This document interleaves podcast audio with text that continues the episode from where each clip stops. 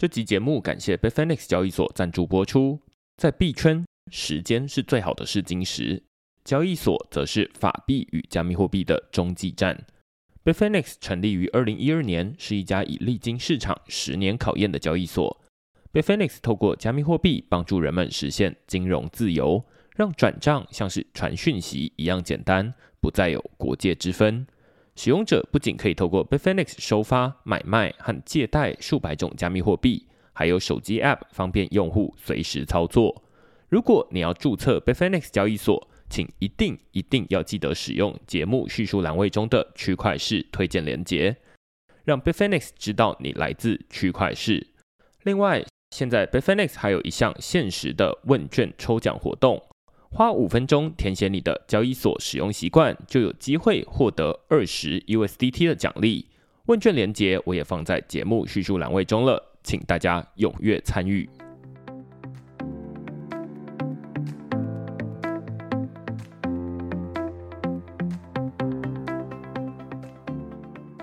Hello，大家好，欢迎大家来到区块链的 Podcast，我是区块链的作者许明恩。呃，先简单介绍一下区块市哦。区块市一个礼拜出刊三封的 email 给付费的会员，那其中一封就是你现在听到的区块市 podcast。那另外两封我们讨论什么呢？第一封讨论的是 Reddit 版主熄灯抗议，矛盾的定位与中心化的必然结果。那这篇文章其实是在讨论大概在六月初的时候发生的事情啦，在一个由美国 PTT 支撑的论坛叫做 Reddit 上面发生的一些风波。它是美国 PTT 之称嘛？那当然也会有美国的乡民。那在美国的乡民其实跟台湾的乡民一样的凶悍哦。他们的两个论坛的这个状态其实蛮像的，就像我们在 PTT 上面会有很多的版主。那每个版主他其实倒不是什么领 PTT 的薪水啦，他们其实也是版友，只是诶被选出来，然后帮忙管理这个版务、制定版规而已。在 Reddit 上面也是一样，就是每个 Reddit 上面都会有自己的版主。那只是诶，最近 Reddit 他们推出了一个新的政策，就是说诶，这个 Reddit 他们接下来会针对这个 API 收费。那当然，这个 API 收费，他们背后有很多的原因啦。一部分有人会说啊，那他们接下来要 IPO。那另外也有人会说啊，那他们其实是因应这个最近的 AI，有很多的这个 AI 机器人会去这个 Reddit 上面爬资料，然后感觉好像上面是一个免费的宝库。那里面有非常多的这个很厉害的这个叫做语料库。那所以里面就可以挖出很多这个宝藏，然后来训练自己的 AI。那于是 Reddit 他们的官方当然跟 PTT 就有一个很大的不一样，PTT 在上面就是呃非常学术性，那当然在 Reddit 上面就是哎它终究是一家公司，公司要为盈利服务嘛，那所以就会变成说哎他们开始想说哎那要针对这个 Reddit API 收费，那只是收费是收费啦，但是它有非常多的这个应用都有用到这个 API，例如说啊有人帮 Reddit 开发一些其他的应用。例如说，有点像呃，我们在 Windows 上面会用这个 PC Man 去登入 PTT，那或者是你在手机可能用 Mo PTT 或者是其他的这个 App 来登入 PTT。那同样的，在 Reddit 上面也有 Apollo 这样的一个软体。那于是他们就跳出来说：“哎，那这样子你调整 API 收费之后，没有豁免我们，那就会变成我们一个月要付这个什么两百万美金啊之类的。那总之，它就会变得非常贵。于是双方就吵起来了。”绝大多数的这个美国乡民们，大家就支持开发者说：“哎，理论上 Reddit 你的定位应该要像是这个言论自由的广场一样，应该要让大家可以在上面自由的讨论，不应该说啊，你就是要变成一间公司啊等等的。那当然，Reddit 跳出来就说：哎，我们才不做慈善的，我们才不会把内容就是免费的送给全球最大的跨国科技公司，让他们去训练自己的 AI。”于是，在这边的讨论里面，Reddit 的执行长他就跳出来阐述 Reddit 他们到底是一个什么样的定位。那他自己的说法是说：“哎，Reddit 它是一个城市，但是它同时又是一家科技公司。”那于是我就在这篇文章里面分析，就是说：“哎，这其实是一个矛盾的定位，以及像 Reddit 这样一个中心化的平台，它会导致的一个必然结果是什么？”我们在这篇文章来讨论。那另外一篇呢，讨论的是这个金融机构进军币圈，EDX 交易所开张与贝莱德扣关比特币 ETF。最近，我相信大家，如果你有在关心币价的话，你会发现说，哎，最近的比特币好像已经从两万地狱啊爬出来，踩到三万的这个呃里程碑了，离这个最高价还有点远了。那但是最近大家就在找出原因，说，哎，到底为什么会让这个比特币的价格哎慢慢的回升？那其中一个原因，大家找出来原因是说啊，那就是金融机构进军币圈。于是我们在这篇文章呢，就找出几个金融机构在最近有发表，哎，他们有一些要成立这个加密货币交易所啦，那有一些是要申请这个比特币的现货 ETF。那只是我相信绝大多数，如果你跟我一样，就是不是金融专业的人，你会对于这些哎交易所现在感觉很多啊，Coinbase、币安不都是交易所吗？那他们为什么要成立另外一间交易所呢？跟这些交易所有什么不同？他们会说：“哦，没有，我们需要用这个传统金融的路线啊，我们要把每个功能分开，那就不会导致 FTX 的事件再度重演。那这是其中一个理由。那另外呢，什么是比特币的现货 ETF？那我们在这篇文章就要详细的讨论，就是说，那它到底是如何运作的？跟你实际去 Coinbase 或者是去币安里面买到这个比特币会有什么不同？”好，所以我们在这篇文章就在讨论说，金融机构进军币圈到底会对现在市场有什么样的影响？那我在最后算是在写这篇文章的心得啦，我就告诉大家说，其实我跟有一些人一样，就是在看到金融机构进军币圈的时候，会觉得，嗯，好像有点嗤之以鼻，就会会觉得说，啊，反正你们就是把这个玩股票的路线，然后把它拿来玩这个加密货币啊。但是实际上，越研究越深之后，会觉得说啊，那这其实是另外一种吸引大家加入的一个方式。这就是我们这个礼拜讨论的两篇文章。如果大家对于这些主题有兴趣的话呢，欢迎到 Google 上面搜寻“区块式趋势的事”，你就可以找到所有的内容了。也欢迎大家用付费订阅来支持区块式的营运。那我们今天呢，要来讨论一个我不太确定是不是大家有亲身经验啊，最好大家不要有亲身经验的主题啊，那就是这个加密货币犯罪或者是加密货币诈骗啦。有时候我觉得可能比较多人会遇到这种诈骗。那当然，我们今天不是邀请到诈骗集团，我们今天是邀请到诈骗集团最讨厌的对手，呃，他是瑞科金融科技公司的创办人 Lindy 来跟我们讨论这个主题。那我们先请 Lindy 跟大家打声招呼。Hello，大家好，我是 Lindy。好，那要不要先请 Lindy 介绍一下平常在做什么，然后现在是什么样的身份，然后跟瑞克金融科技公司在做什么样的事情？谢谢明恩的邀请。其实明恩一直是我学习的对象，因为我自己本身在十五年前是中正大学犯罪防治研究所毕业的。那虽然研究主题那个时候是写少年骇客，可是我们写的其实比较是司法处遇辅导的部分。可是也是因为研究骇客，然后开始观察到就是科技犯罪这件事情。那也因为这样，我就一路就开始往科技发展。所以，呃，我之前有在 IBM 有做过法务相关的工作。那之后呢，误打误撞的进到加密货币的领域，我有去加密货币的交易所走了一圈。那那时候就猛然发现说，哇，这个地方真的是水很深啊！虽然那时候才二零一八年，那时候其实大家对于这个领域其实还没有到很熟悉。可是因为嗯，我那时候是法务的工作，所以那时候就需要回复全台湾检警调的来函，因为可能有人就是在我们公司就是开一个账号，然后就犯罪，或者是说有被害人被要求来开立加密货币的账号，然后买加密货币，然后再转给坏人这样子。诸如此类，就让我的那个脑中又想起我一直以来学的犯罪学，所以呢，那个时候我就开始在这一块琢磨。可是因为我自己本身不是科技背景的人。所以，其实法律人在看待这些东西，其实很痛苦。就是你心里的那个关卡，你需要先突破。就是天呐，这些科技的东西，然后这些城市，然后甚至有好多我们听不懂的专业术语，其实对我们来说是很辛苦的。那也是因为这样子，对我来说，我就很喜欢做跟别人不一样的事情。所以，我就一路开始学，不管是去自工系。然后，或是像听明恩的 podcast，然后我还要求我们所有的实习生跟工程师都要听你的 podcast，因为我觉得这学习速度是最快的。对，感谢感谢。我觉得 Lindy 跟其他的来宾，我觉得有一个很大的不一样，就其实像呃，我们在事前的时候有聊过了。我觉得，因为他的学习的背景是从犯罪学出发，嗯，然后中间可能是因为工作的关系接触了加密货币。所以会觉得说啊，那这领域里面好像有一个好像跟自己的背景有相关的事情，所以才切入。这跟区块是呃，例如说我们都是从这个科技的角度，我们大概就是会走的是一种新力的路线。如果说一个科技出现，它大概会有两个角度，一个是防弊，另外一个是心理。那防弊之前，我也很常受邀到这个司法机关演讲，但是通常我只能告诉他到比较表面的部分，就是说啊，你看这个加密货币，它有这么多的问题。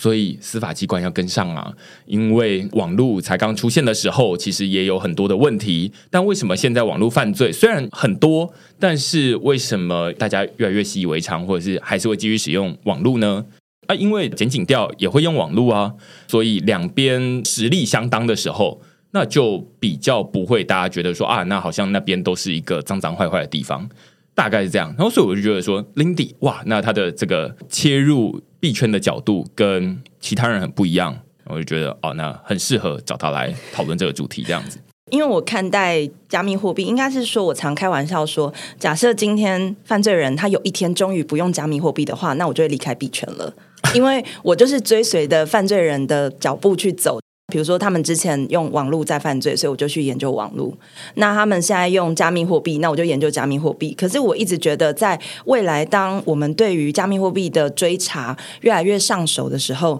其实接下来应该会有一个更新的手法，或是更新的工具，可以去规避掉、减紧掉这一块。那那就是我的下一步。所以对我来说，其实我并不是因为很喜欢这些新科技而踏入。这些东西对我来说，就是我完全是因为为了我自己想要去了解犯罪人他们在做的事情，只好跨到这个领域来。懂？我相信大家在今天之前啦，肯定有一些经验，不一定是亲身经验，可能是你亲朋好友的经验。像我自己就有亲朋好友，即便我自己在录区块事哦，那他们也都知道我在录区块事哦，他们可能会来跟我推销一些我觉得不太对的币。或者是呃，也有朋友经历爱情诈骗，投资加密货币，再把它转给诈骗集团，那于是爱情没了，钱也没了，这应该算是常见。那就是想要先问这个 Lindy，就你所知啊，因为你在研究加密货币犯罪，算是比较深入。那现在有哪些关于加密货币的这种犯罪的样态？大概可以分成几类？例如说诈骗，这个可能大家肯定一定很熟悉。但是还有哪些东西是大家可能诶不一定会直觉反应得到的样态？其实我常会讲说，以后大家可能听不到“加密货币犯罪”这几个字，是因为就像你不会听到新台币犯罪、美金犯罪，因为它其实就是一个有价值的货币嘛。只是说现在可能各个国家对于它的认定，像台湾就有一个很可爱的词叫“虚拟通货”，所以从这个词你就想说，它到底是物品还是钱？可是，我们如果泛指，就是全世界对他现在的认知，现在我相信大家都认为他应该就跟钱没有什么两样。那既然他跟钱没有什么两样，那就传统你听到跟钱有关的犯罪都会出现，例如逃漏税，或是说，呃，我们所谓的地下汇兑，或是说像赌博、枪支、毒品、资助恐怖分子等等的，甚至是说很多民众他一开始被骗的标的，并不是加密货币。他可能被骗的，就是投资股票，只是投资股票你必须要买加密货币，或是说他从头到尾其实根本没听到加密货币这四个字，他给对方的全部都是新台币，只是他汇过去的新台币的这个接收的户头是某一家交易所提供给用户的虚拟账号的收款地址，那就变成是说民众直接把钱汇到虚拟货币的公司。然后人头账户或是诈骗集团就直接把它换成泰达币或是其他的加密货币，然后再把它转出去。所以加密货币它可能会出现在所谓的犯罪一开始的标的，就是大家可能因为相信这个加密货币，像你刚刚说有一些垃圾币，然后去投资，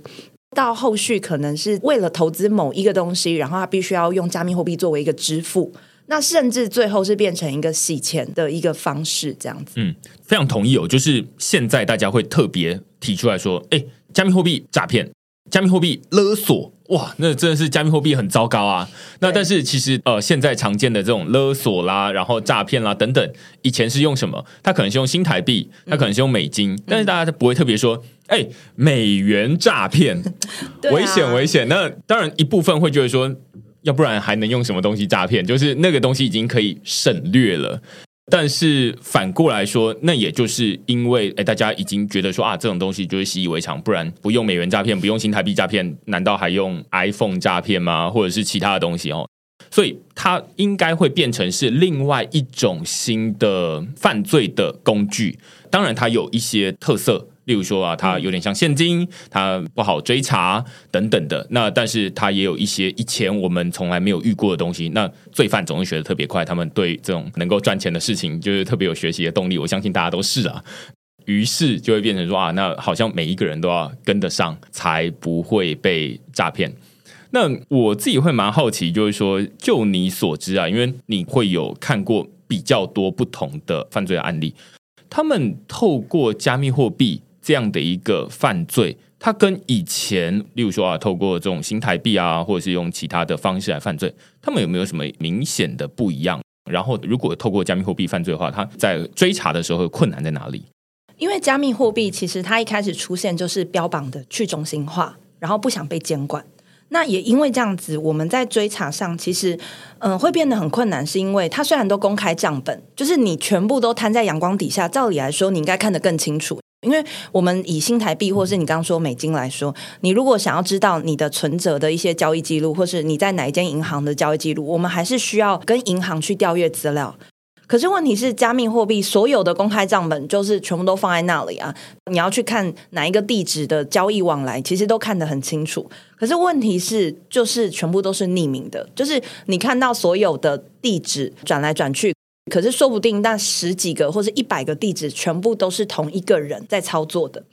那这就是成为我们在侦查上的难度。因为我们其实老实说，侦查它其实重点还是要有一个人嘛，就是说我们今天在有一个犯罪行为发生的时候，我们其实还是希望说我们可以把坏人抓起来，绳之以法。纵使他已经把加密货币变成他喜欢的样子了，比如说豪宅啊，或是车子，或是各种其他的物品。不过，我们只要抓到这个人，我们其实就可以把他身上的这些变成他喜欢的样子的东西，去把他，比如说拍卖等等的方式，去帮民众把他这些不法所得还回来。可是，如果你今天没有人这个东西的时候，其实我们在法律上会很难去做后续的追溯。因为大家都知道，说现在创建加密货币钱包其实也不需要，就跟 email 一样啊。哦，对对对，email 至少还你可以跟这个 Google 注册，对对，然后你可能会留下 IP 位置。是，但你创建钱包，我不太确定啊，会不会有 IP 位置？我自己是钱包公司都声称没有啦，所以这个部分其实我有听说，下一代的智慧型手机，其实每一个手机都会成为是一个私钥。等于说，大家好像就是被强制要求你要有一个加密货币钱包。可是，其实老实说，我会觉得，我想要回应一下刚明恩讲的一块，就是说，当比如说美元或是新台币，我们拿来作为一个犯罪的标的的时候，就像大家可能会被偷啊，会被骗呃新台币。可是我们并不会说哦，那我们从现在开始不要用新台币了。对，真的。所以我很不喜欢就是加密货币被污名化这件事情，是因为其实我觉得在未来 Web 三的世界，或者说现在我们其实就算 Web 三的世界，或是像接下来像 Google 他们出的那个眼镜，或者我们在虚实的生活中，你不可能一直都是支付所谓的实体货币。嗯嗯，你在 Web 三世界里面所要支付的，其实某种程度它也是虚拟货币啊。我一直主张，就是说，虽然我是站在比较黑暗面的角色，就是说，我们是希望可以追溯犯罪，可是其实重点，我们并不是觉得加密货币是不好的东西，我们只是会觉得说，这个东西其实它在追溯上有一定的难度。不过在这几年，其实大家应该有看到，就是全世界的政府也意识到这件事。这这件事情不是只有台湾，是全世界的政府，尤其是像有一些泱泱大国，他们对于这些事情，他们更痛恨。因为他们失去掉对财政的主控权的时候，他们会更不安。因为有时候财政其实也是一个政权的象征嘛，所以我们其实可以看到很多的政府或者是欧盟，他们硬起来之后，其实对于我们司法人员或是我们在研究这一块的人，其实是好事，是因为他帮我们把所谓的去中心化变得有一点点中心化了。所以也是因为这个样子，让我们现在在协助整治加密货币上面的这些问题上面，其实我觉得可以对民众更有所保护。我自己会非常喜欢你刚刚说的，就是例如说把加密货币视为是一种放在特定场景，例如说呃，在这种数位世界里面的一种流通的货币，或者是流通的一种交易的媒介啦。因为我最近在看 Apple 的 Vision Pro，就会觉得说，这个 Vision Pro 它让非常多本来我们存在荧幕上面的二 D 的内容，它变成三 D，让你感觉得到，让你觉得说它好像就在你旁边。当然，这是一个视觉的进步，但是我自己在接触加密货币，我就会开始想说，哦，那我们现在可以带上 Vision Pro 之后，我就可以随时切换我的工作环境，然后到某一个湖边，然后开始写文章，听起来很浪漫。但是，诶，如果我现在临时要登入一个银行账户，我就会忽然从那一个我好像置身湖中的呃湖边，然后我在写文章的那个。浪漫的气氛里面，忽然被打出来，因为我要登入这个银行账户的时候，他可能就要输入账号密码。但是这其实不在我们的物理世界的生活经验里面，这就会变成说啊，这好像会有一种隔阂感。那反过来说，如果你在这个物理世，在这个数位世界里面，你在交易的时候，其实你也是用这种物理世界的方式啊。你例如说，你把这个钱拿出去，但是其实这个钱它是透过数位的方式传到另外一个人的钱包里面去。那这好像就会让大家变得更沉浸在那一个数位世界里面一点。嗯那所以我会觉得说，加密货币它会是一种适合在另外一个世界使用的东西。而不是把它套用在物理世界，于是它可以帮助我们在那个地方体验的更好，这样子。对，而且因为它的跨国嘛，就是说你今天可能按一个键，钱就直接跑到非洲的某个地方了。它其实不太会受到政治或是国家之间的影响。那虽然这件事情也造就，就是像有一些组织，像 FedEf 或是像美国的一些官员，他们对于这些事情，他们就会觉得。天呐，这样钱他们就没有办法去控制所谓的洗钱的状况啊，或者是说你犯罪一下子就跑到一个我不知道的地方。嗯，对。不过我觉得这是两回事啦，是因为其实接下来大家要认同的一件事情就是，不管你同不同意，接下来就是会往这个方向去走。Web 三的世界，我们已经身在其中了，所以这也是为什么我到现在我会觉得说，科技侦查其实是一个通识课。过去我们可能会将懂电脑犯罪的警察或是司法人员，把它视为是一个很专业的技术人员。可是现在，其实老实说，你今天不管是在哪一个单位的执法人员，其实你会发现，是你的案件，纵使是传统的案件，莫名其妙也会跟网络有关，是因为现在谁不用手机？现在谁不用网络？所以你一定要了解这个领域。只是说，因为加密货币它某种程度，因为它的跨域性比较高，就是说你需要具备一些先辈知识，否则你根本看不懂，你根本不知道去哪里查。所以我觉得这个也是我们现在遇到的问题。不过我觉得台湾其实经历过这个诈骗的洗礼之后，大家就被迫的要去学习，然后去理解这件事情。对，我觉得现在可能还有一些人啊，大家在网络上面可以看得到，就是说啊，在讨论说加密货币到底有没有用啊？其实加密货币没有用啊。那其实我觉得讲这些话的时候，应该要脱离你的舒适圈，然后应该要看看这些诈骗集团，他们是最懂得用这世界上最好用的东西来达成他的目的的人。那所以在前面开头的时候就已经告诉大家，就是大家都有亲身经验，我有朋友的亲身经验，告诉大家说这件事情已经在发生，然后他们帮我们验证过，虽然是用一些不好的案例验证过，但是我们确定这个东西是它有它的价值存在。嗯，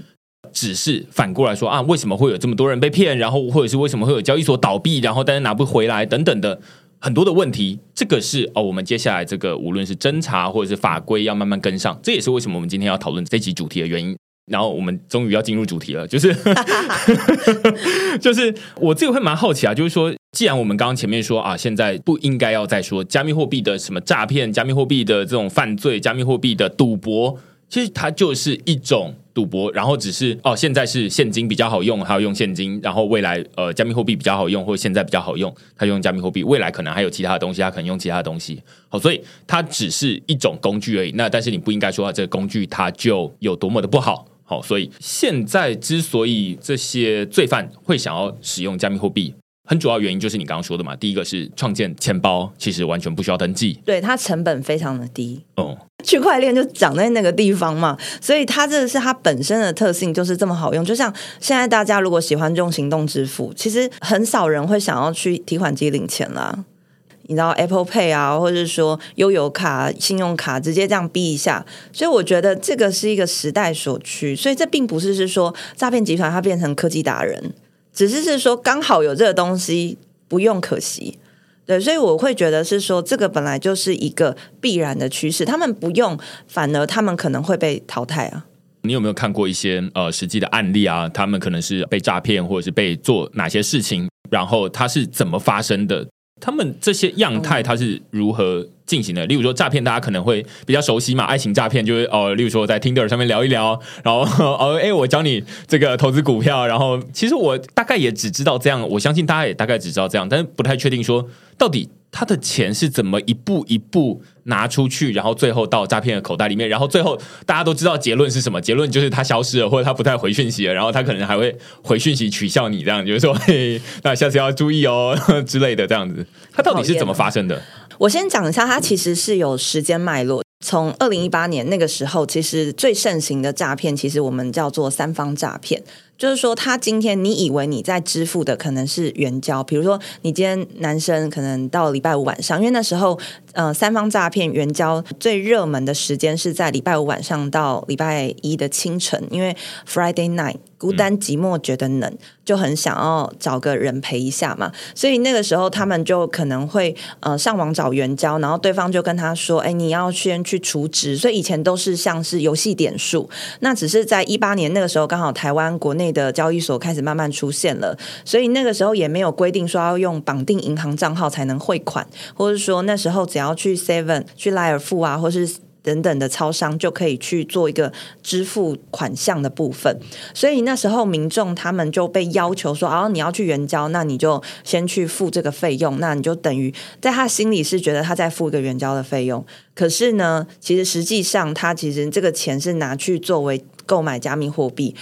所以那时候民众被骗，大部分的被害人八九成以上应该都是男生，然后被骗的原因大概都是这样。那你去想哦，就是他礼拜五晚上被骗，然后到礼拜天，就是心里也冷静下来了，然后才就觉得啊，我好像被骗了。所以他们的反应时间大概就七十二个小时。我们那时候有统计一下。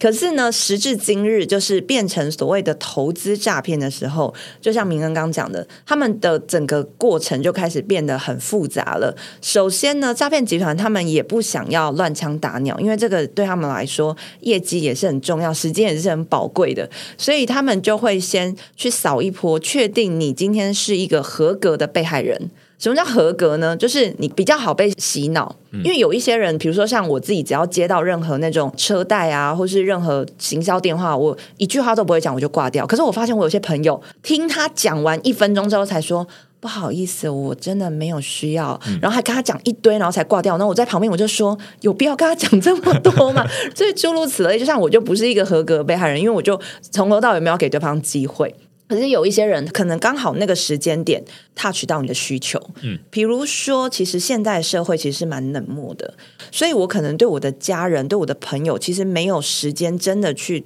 达到所谓的单纯的关心。在这种状况下，其实人的心理是孤单的，嗯，那在这种孤单的心理状况下，如果有一个人愿意听你好好讲话，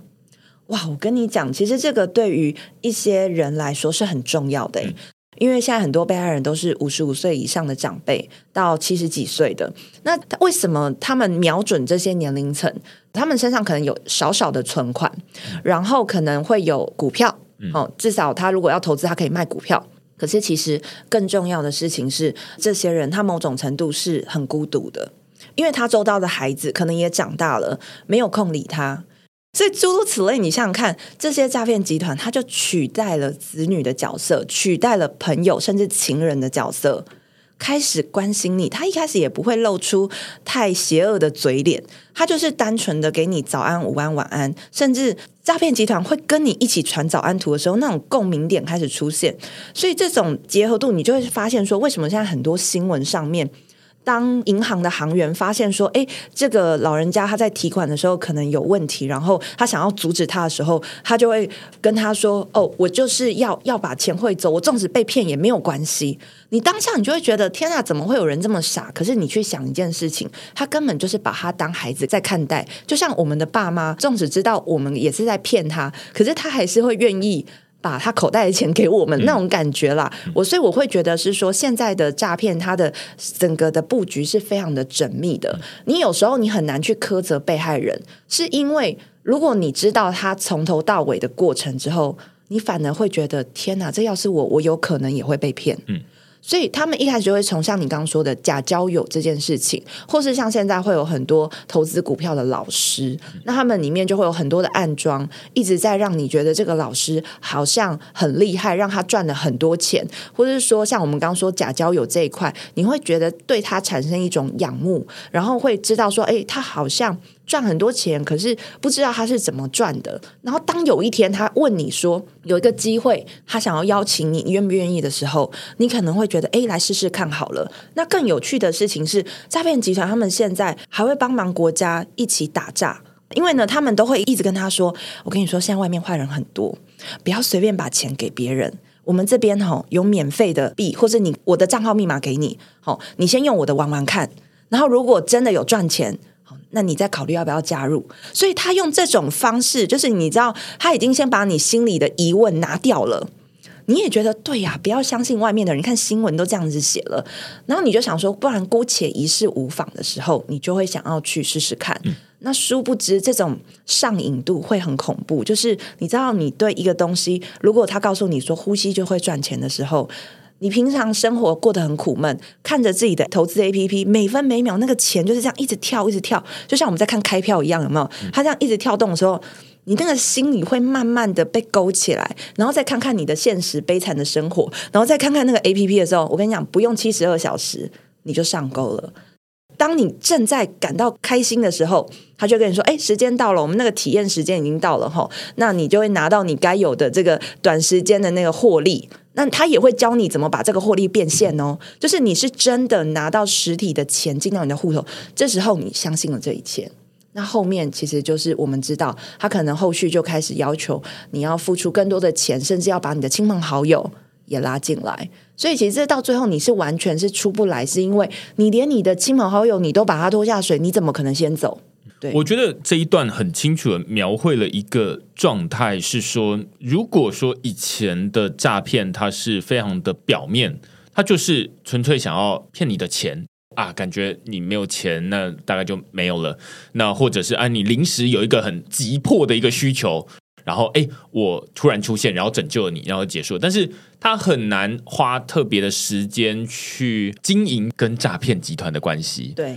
那但是他现在开始会呃瞄准每一个不同的阶层、不同的角落，会有不同的需求。年轻人他可能会有感情的需求，其实年纪大的人也有，他们需要被关心，他需要跟人说话。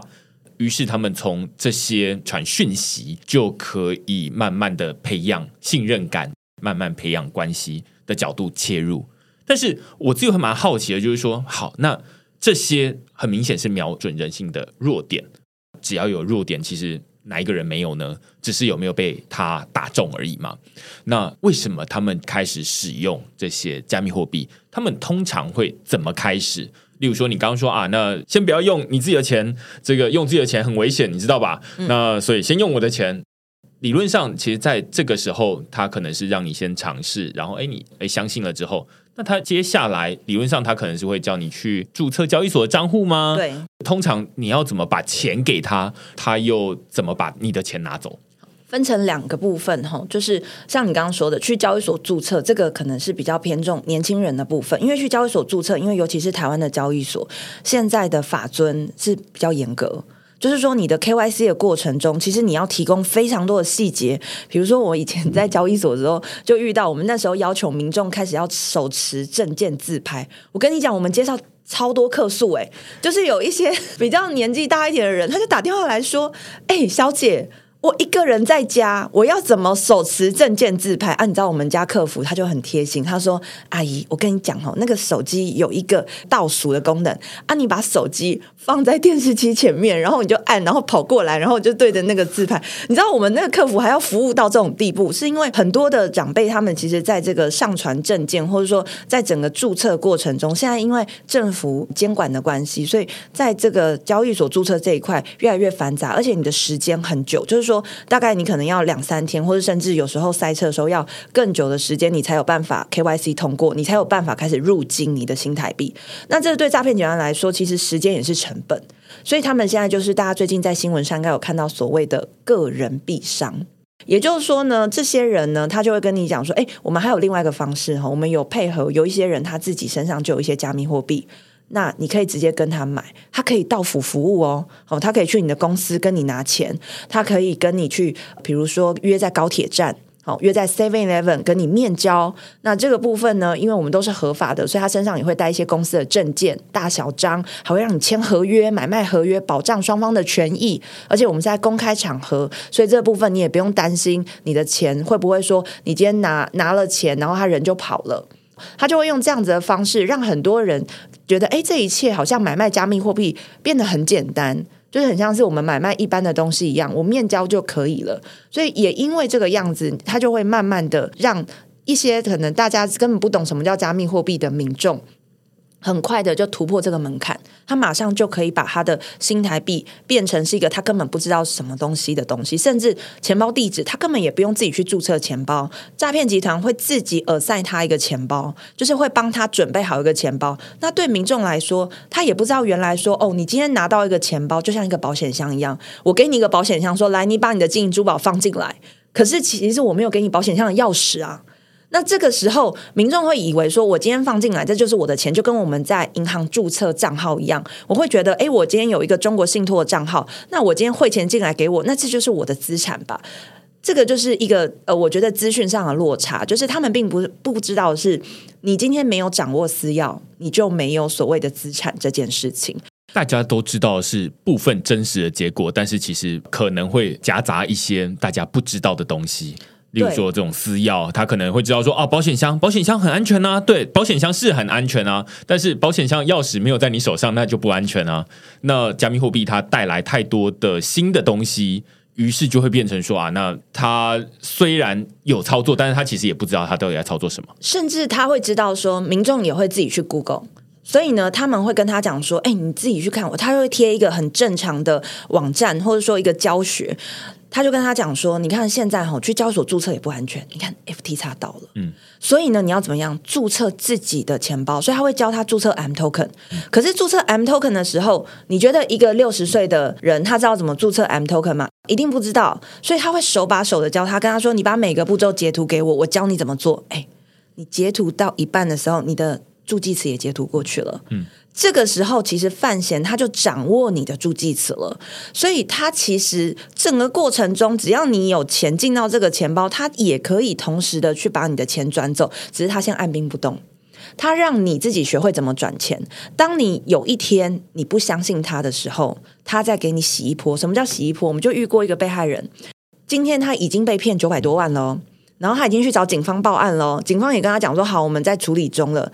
结果突然有一天，他又哭着跑去找警方说：“哎，我又被骗三百万。”然后那个警方就说：“为什么呢？”他说：“因为我就想说你们速度太慢了，我自己来跟他交涉。”于是呢，他就用苦肉计跟诈骗集团说：“我真的要被我先生杀掉，你要赶快还我这个钱，不然我真的婚姻也不保，家庭也不保了。”然后诈骗集团就跟他讲说：“好，那那不然这样好了，我们为了要验明哈，你真的是本人，反正他就讲了一个很奇怪的说法。”这时候，因为被害人已经有被警方教育说，你不要再转钱给别人了，所以被害人就秉持着这样的想法，他就听那个诈骗集团要怎么跟他讲。就诈骗集团就跟他讲说：“好，你只需要让我们知道你有足够的资金这件事情作为一个担保，你是本人这件事。所以你只要帮我把十万颗的 U 好泰达币转到你现在的这个钱包地址。”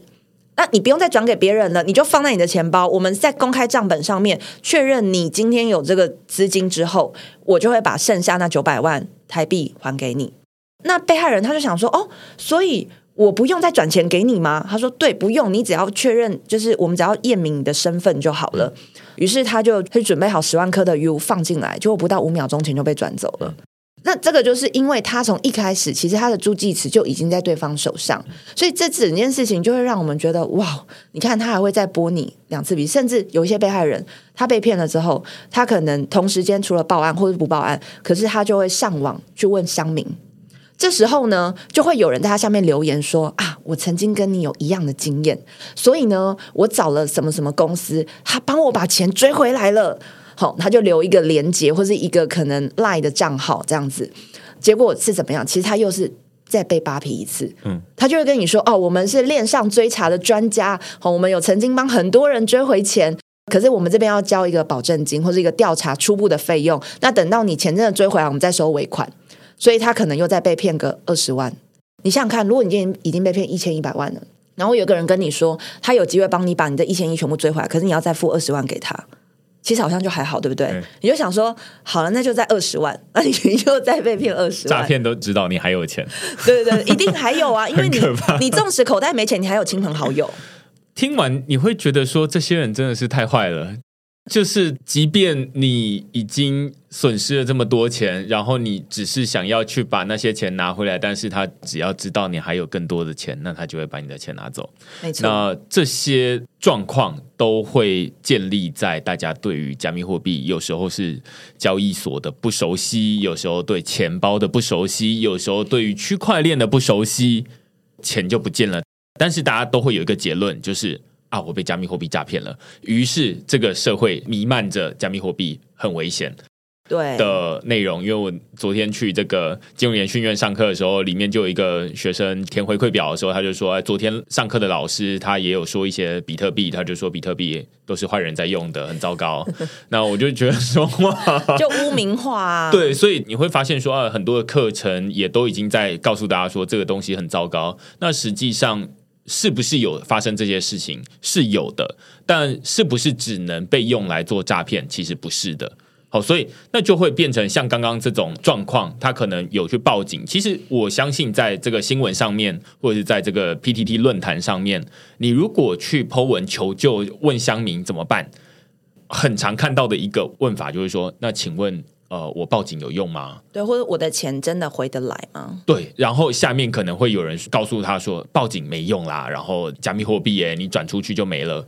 我想要问 Lindy，就是对现在这种加密货币的犯罪，报警有用吗？当然有用啊，因为只有警方可以有公权力去协助你去调阅更多的资料，去掌握犯罪人的身份。你今天不做就是零。那，你有做虽然难，可是你至少还有一丝丝的机会。就像我跟你讲的，我们今天可能没有办法帮你把你损失的泰达币或是加密货币拿回来，可是我们帮你找到人，你从这个人身上可以去跟他求偿啊。所以，其实老实说，台湾的司法界其实现在对于这一块的认知，我不敢说全部的人都懂。可是，我觉得周遭非常多人，至少有一成以上的司法人员，不管是从警察、调查局，或是嗯，像检察官或法官，其实大家都开始意识到这件事。为什么？因为他们的工作就开始面对这些事了。那他们也很有意愿的想要做，因为不然你做司法人员，其实你本来就是在追求一个公平正义。只是说，在这个过程中，我们的确遇到困难。可是这些困难其实都已经慢慢的被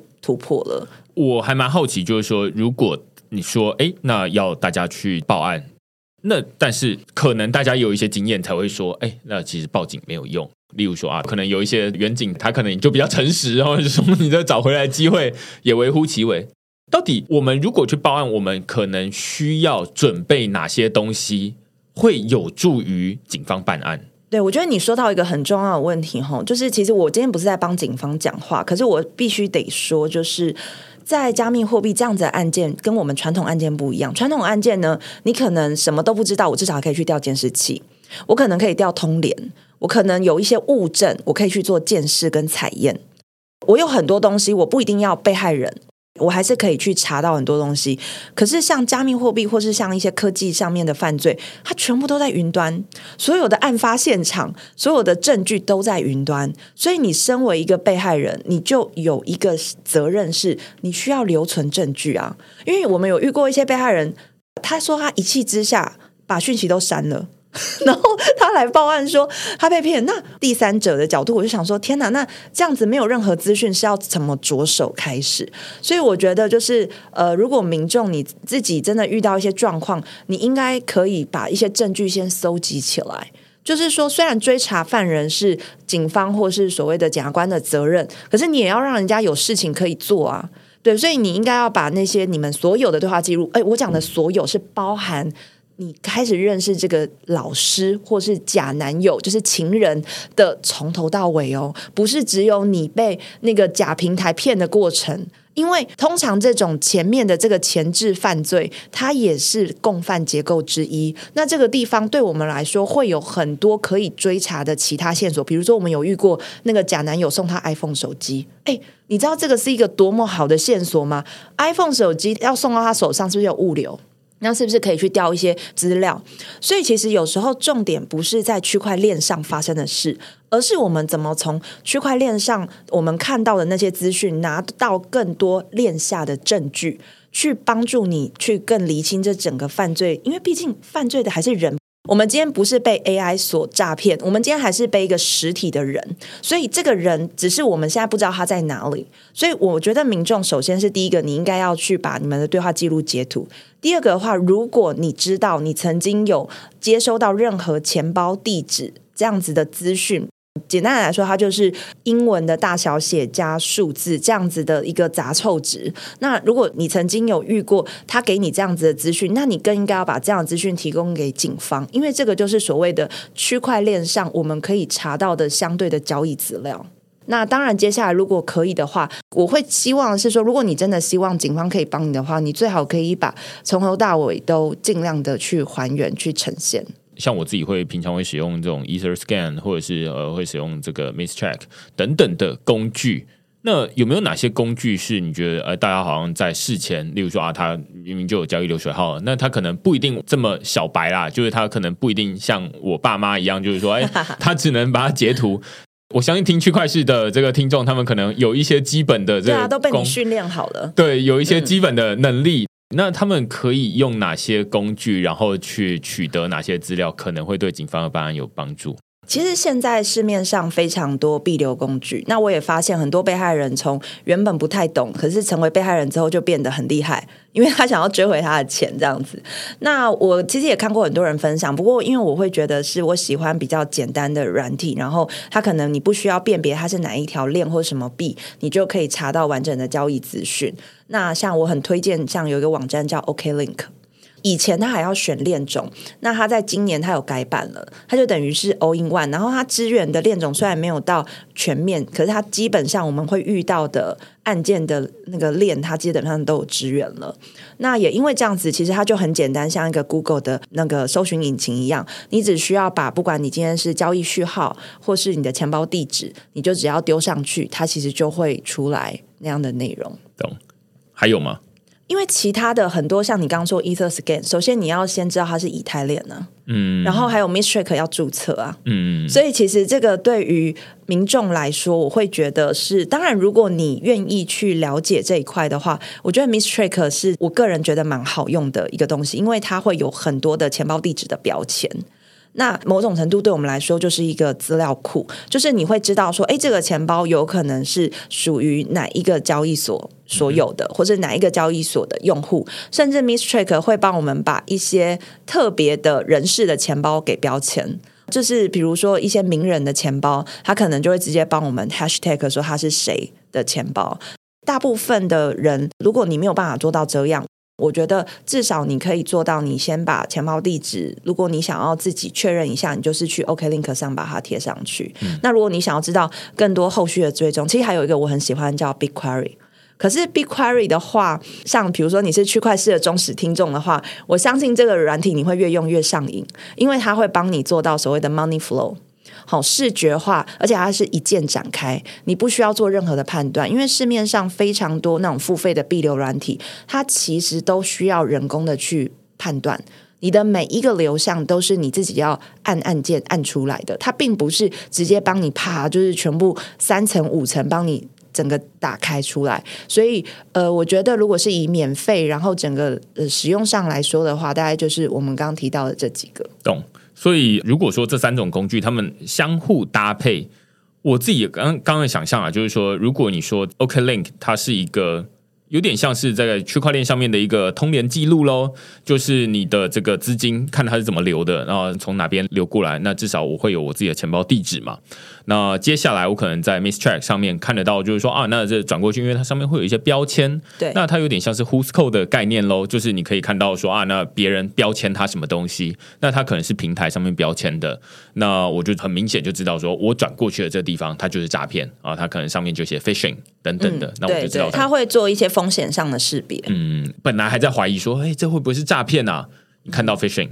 啊，一定是诈骗这样子，就是难道还有人有通报过，所以他们就会做一个标签。对对对对，那最后是如果你心有余力，还是想说，哎，那还蛮好奇，就是他只有骗我一个吗？难道没有其他人跟我一样这样的状况吗？那你可以到 BitQuery，它是 Bit 不是 Big，因为如果你是这个技术宅的话，你就会知道说 BigQuery 是另外一套工具哦。对对对。那所以 BigQuery 我也是最近才开始使用它，就就是说，哎，它蛮好用的，它可以很视觉化的让你看得到金流的流向，呃，无论是它是从哪里流进来，跟哪里流出去。那所以通常你要给你的钱包地址进去之后，你就知道说啊，那我的钱是这样流出去，你就可以看得到说啊，那你转去哪里，或者是诈骗集团给你的他的地址，你就可以看到说，哎，除了你之外，还有谁转了多少钱给他。那你也可以看得到诈骗集团他的行动、他的行为，他到底是把这些钱转去到哪一个钱包，然后他又怎么做？那你可以稍微判断一下他的做法，是他就直接转去交易所了吗？那你可能可以把那个交易所的这个地址同时提供给警方。那你就说，哎，你看，我看他收完我的钱之后，他就转去交易所了，这感觉好像是不是就是这个人啊？就类似这样子。那我觉得这都有助于警方办案的效率啊。但是虽然他不一定会直接采纳，然后或者是直接去冻结它，但是这我觉得这是算是一个蛮可靠的资料。如果可以做到这种地步的话，我觉得大家应该会有更多的破案的可能性。因为我觉得，如果可以做到这样子，就太棒了。那如果民众他们自己没有办法做到这样，我觉得至少先把该准备的资料齐全了，不要把它删掉。对啊，因为我觉得一部分是当然是这个区块式的听众，就是我自己的设定是比较进阶的，或是可以帮自己周遭的朋友。因为周遭的朋友如果有被害的话，可能区块式的听众比较不会是准被害人。可是如果你周遭的朋友跟你求救的话，我觉得你自己也可以帮他做一个小小的侦探。对你就可以用这三套工具，然后可以稍微看一下，就是说，哎，那他你的钱可能是发生了什么事情，然后可能可以帮助他说啊，那这个钱到底最后流到哪边去？这样，那我觉得这是这是可以有机会抓得回来的啦。对，那大概是这样。我之所以会知道说那个朋友他被感情诈骗，就是因为他也还没有去报案，然后他就是想说啊，先找自己熟悉加密货币的朋友帮忙确认一下到底是不是。那这种状况可能会比警方那边收到的案例来的更多。对我们这个叫犯罪黑数，就是说他可能已经知道自己被骗，可是他会觉得啊，这个有点丢脸啊，或者说这钱啊不多，不要跑警察局好了。可是我还是会建议啦，两边都应该要做。就是你当然可以自立自强，可是呢，同时间如果你可以去报案的话，其实公权力能做的事情比你想象中的还要多。懂懂懂，OK，好。那最后我想要问，就是说，你觉得接下来如果大家要避免被加密货币诈骗的话，你觉得有什么样的做法可以对政府啊，或者对企业啊？你觉得说，哎，他们可以做哪些事情？因为其实我很常被找到这个司法机关嘛，然后我也知道说，你有在这个行政机关演讲的经验，对，比我丰富的多。所以他们能做哪些事情来帮助一般的平民老百姓比较不会被骗，或者是有机会找得回来？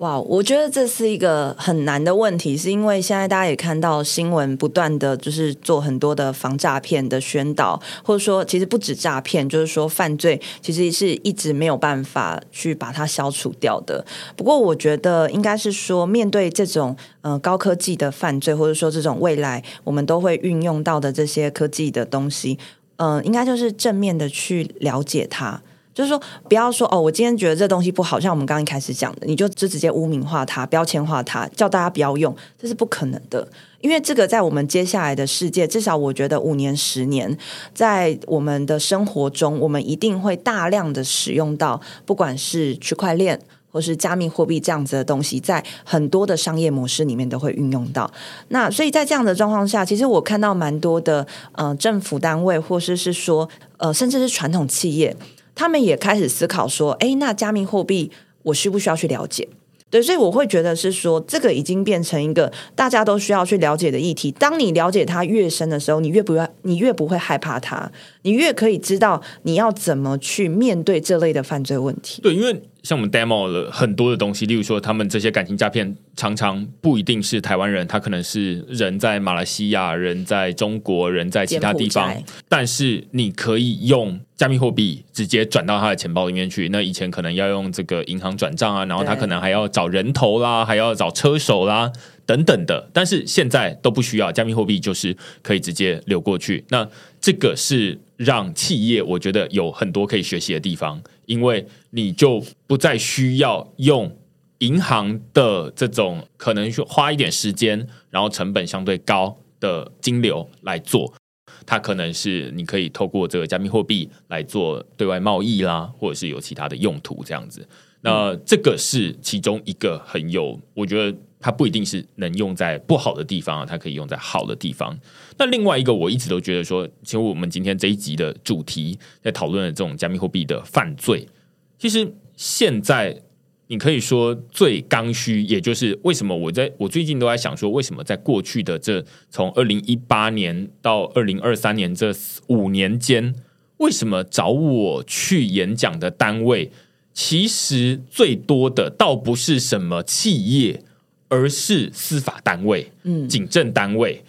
偶尔是有一些银行、司法单位是最最多的，为什么？他们压力很大。最主要的原因就是因为，对对对，就是因为诈骗集团已经在那边了啊，那他们已经在用这个东西了，所以这就会变成是司法单位的刚需，就是他必须要去采取措施应对，要不然你就是啊，他一直骗，然后民众去报案的时候，你就两手一摊，就是说，呃，其实我也不知道到底这到底怎么办。所以，呃，我会说，它可能加密货币，它。接下来可能会慢慢的应用到其他的地方去，可能是金融业，可能去呃用到不同的产业去。但是你不可忽视、不可抹灭的，就是它在司法领域、在警政领域，它已经是大家觉得这怎么可能会消失？它就我们现在要投入更多的资源、更多的人力去培训，然后去买工具，然后去。成为这个诈骗集团的跟他们对手，对对对，就是我常说，当诈骗集团已经开特斯拉的时候，我们不能就是只有骑 U bike，我们至少要升级成一台车，然后去追上他们。那我觉得，其实现在国家已经做很多事情了。那所以我觉得，民众在这一块自己对于科技上面的使用，其实也要知道说，其实科技的东西，它某种程度它虽然方便，可是它隐藏的风险、治安的风险其实很大。我其实正好跟你的想法相反，我觉得。政府做的东西还不够，就是我觉得政府做的东西远远不够。不是他没有注意到加密货币的诈骗，他当然有。我去银行开户的时候，行员问我说：“哎，为什么你要开户？”我跟他说：“哎，我要投资这个加密货币。”嗯，他就看向他墙旁边的这个警政署的广告，说：“注意加密货币诈骗。”然后我就想说：“哦，但我不是那个人啦。”我。这是因为政府会有要求下来，就是说，哎，加密货币它就是一个不好的事情。我觉得这个不是一个努力的方向。他努力的方向不是说啊，加密货币不好，所以我们不要去碰它。是说，既然罪犯他们投资了这么多的心力去引人上钩，然后想要把人推进火坑，那我们必须要提升。例如说，之前我知道说有一些这个司法单位，他们买了一些追踪的这个金流系统，对，去提升他们的这个金流追踪的效率。那这就是一个很有代表性的例子。另外，他们办了很多的研习会，所以我常常去，然后林迪也常常去。那这就是其中一个。蛮有帮助，但是我觉得除了这样之外，可能还不够。呃，像这一集，为什么我们要录这一集？因为这个工具，这些工具，我们刚刚讨论的 OK OK Link、MassCheck 跟这个 BigQuery，其实在今天讨论之前，可能不一定大家都知道。那如果当每一个人都是键盘柯南的时候，嗯，或许诈骗它的这个成功率就会再下降一些。诶，他马上被骗了，我马上就把这些资料丢去给警方。虽然我没有公权力能够对他做什么事情，我没有公权力能够对交易所调资料，但是这个流程可能会越来越快。那我自己会觉得说，这个可能才会是一个正确方向，而不会是说啊，政府就贴些公告说，加密货币危险，不要去，叫你不要去了吧？你们你还要去吗？被诈骗哦？那我觉得这个不是一个很好的方向，这样子。同意，同意。这这个话从你嘴巴讲出来会比较适合吧？好啊，好，啊，那差不多啦。今天虽然内容会比较浅一些，但是我觉得告诉大家说，哎，现在有这些工具，然后我们当然也不是什么告诉大家说啊，那你马上就可以试试看。但是我非常鼓励大家去试用那三套工具，自己最好是不要用上。但是如果你身边正好有需要帮助的人的话，那每一个人都可以是一个这样的角色。提供他们一些安心的感觉，说在体制还没有做到足够完善的情况之下，每一个人都是呃彼此的呃这个助手这样子。好啊，那今天就非常感谢 Lindy 来跟我们讨论这个主题这样子，然后也分享一些有看过的很多不同的这个实际的案例啦。最后，我想说，就是我觉得今天这一集对我来说有很大的意义，是说，因为我觉得，嗯，大家现在对于这一块开始意识到，是因为现在案件量真的很多，而且我可以跟大家讲，是还没有到最多的时候。我这几天才有一个金融界的朋友，他不是加密货币哦，他就跟我说，哎，最近这一年。不止加密货币诈骗很多，就是金融银行也常常就是有这样诈骗案。所以你如果常常听到说加密货币诈骗，其实不要忘记了，就是新台币诈骗也很多啦。对啊，对啊，所以这就是希望说，透过这一集，其实可以让大家知道说，当你如果真的遇到，或是你周遭的朋友遇到的时候，其实你可以做哪些事情，然后司法单位可以帮你做哪些的事情。这样子。嗯，OK，好，那今天我们非常感谢 Lindy 来跟我们讨论这个主题。那如果你喜欢我们这。集讨论的话，欢迎到 Google 上面搜寻“区块市趋势的事”，然后用付费订阅来支持区块市制作出更多你喜欢的好内容。那我们就下个礼拜再见喽，拜拜，拜拜。